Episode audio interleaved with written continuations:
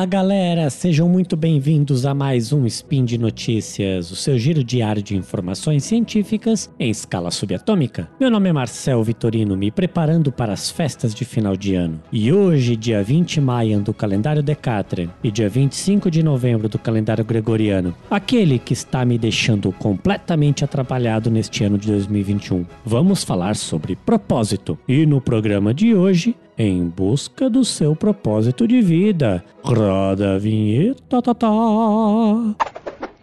Speed Notícias.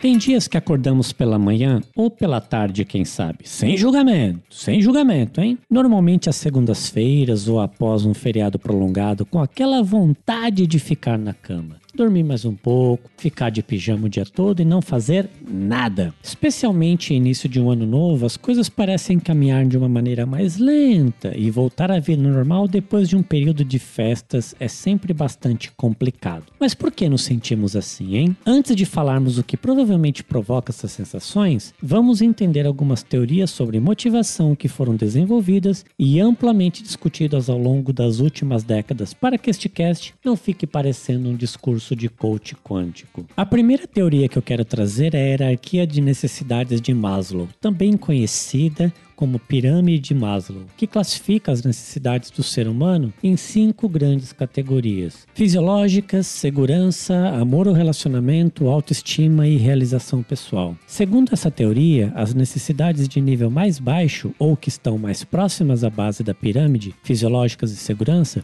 devem ser satisfeitas antes das necessidades de nível mais alto, ou que estão mais distantes no topo da pirâmide: amor, relacionamento, autoestima e realização pessoal. Ou seja, não adianta querer realização pessoal se as questões mais básicas como moradia, alimentação e segurança ainda não estão resolvidas. A segunda teoria interessante é a teoria dos dois fatores de Herzberg, que aborda a situação de motivação das pessoas como dois fatores fatores motivacionais ou intrínsecos que estão sob controle do indivíduo, como crescimento, desenvolvimento, responsabilidade, reconhecimento e realização. E os fatores higiênicos ou extrínsecos, que não estão sob controle do indivíduo, como política, ambiente, segurança ou salário. Segundo essa teoria, os fatores intrínsecos são responsáveis por nossa satisfação e os extrínsecos são responsáveis por nossa insatisfação. E por fim, a teoria da expectativa de Vroom. Essa teoria baseia-se na premissa que a motivação de um indivíduo apoia-se na antecipação que ele faz dos eventos futuros. Ou seja, enquanto os objetivos que estão sendo exigidos do indivíduo estão alinhados com os objetivos pessoais deste indivíduo e ele consegue visualizar sua realização, isso é importante. Ele precisa visualizar essa realização. Esse indivíduo se mantém motivado. Toda relação estabelecida e que envolve ao menos um ser humano de um dos lados só permanece ativa enquanto existe uma troca de experiências positivas e afinidades entre os lados. Quando não existe mais o que trocar, ou quando um dos lados já não consegue tirar nenhum proveito dessa relação, é bastante comum que ela acabe por falta de fatores motivacionais. Acordar pela manhã e se preparar para enfrentar o dia é muito desmotivador quando não recebemos um sorriso de bom dia, quando não temos uma família, seja ela pai, mãe, filhos, esposo, esposa, ou ainda uma família de amigos, que é aquela que escolhemos ter.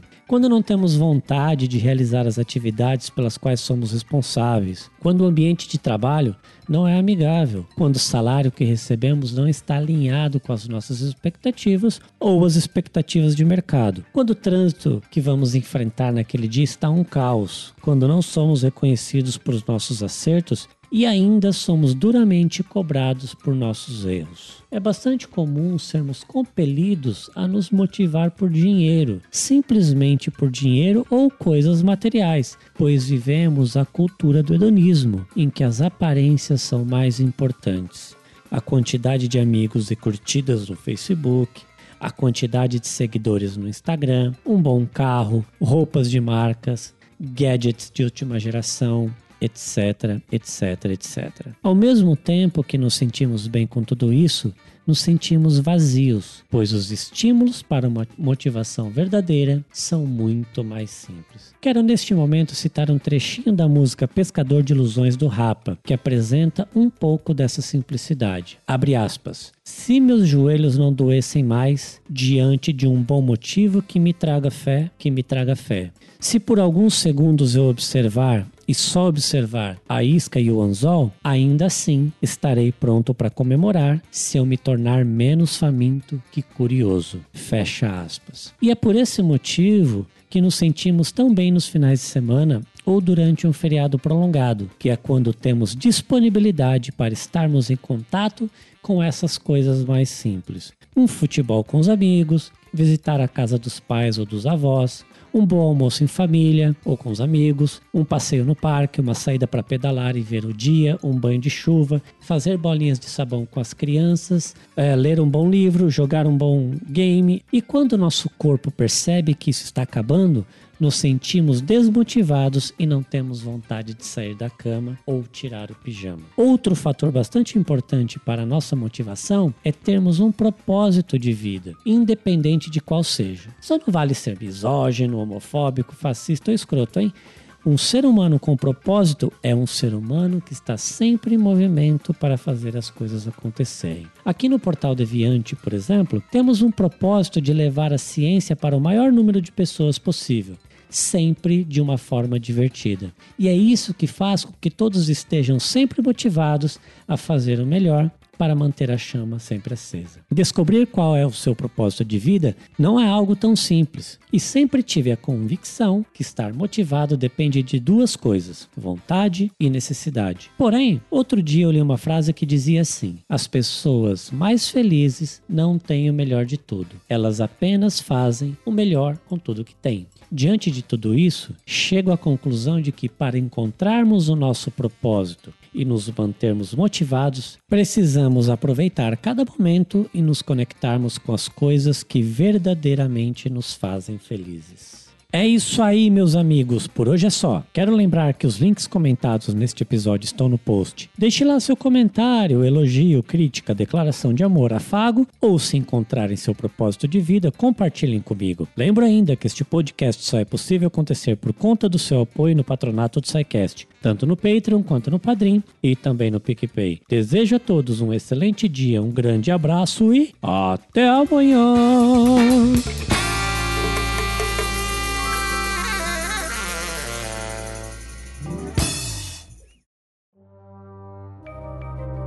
Este programa foi produzido por Mentes Deviantes. deviante.com.br